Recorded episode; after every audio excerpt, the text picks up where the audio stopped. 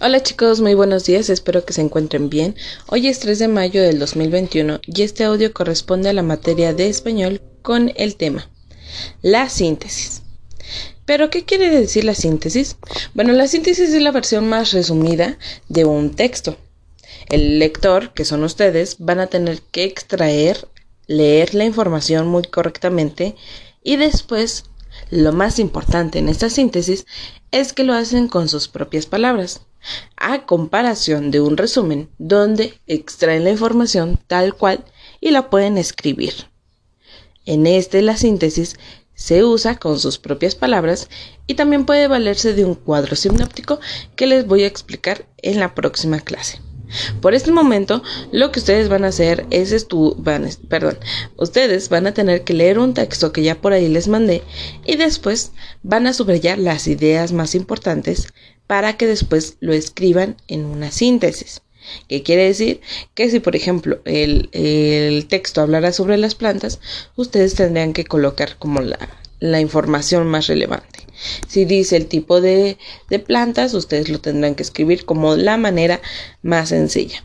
El tipo 1 de las plantas es, el tipo 2 es, pero recuérdelo, con sus propias palabras.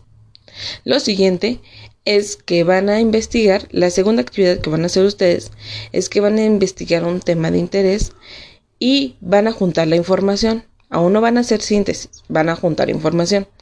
Antes de pasar a eso, necesito explicarles que las características de una cinta, síntesis son 1. Se caracteriza eh, con base en la lectura.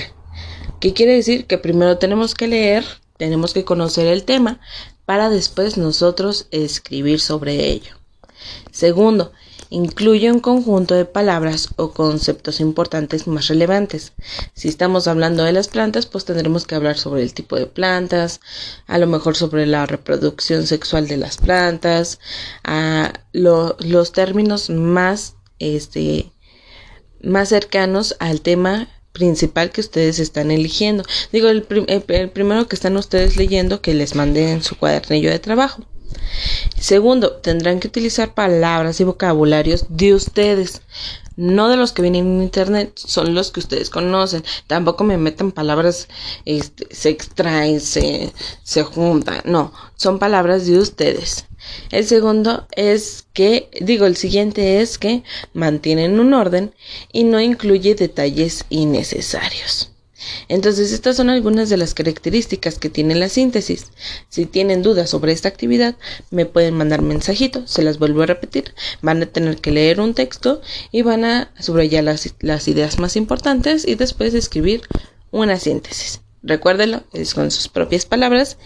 Y la tarea, la tarea que se van a llevar es que investigarán sobre un tema y solo se van a traer la información para el próximo miércoles. Diviértanse mucho y cualquier duda estoy a sus órdenes.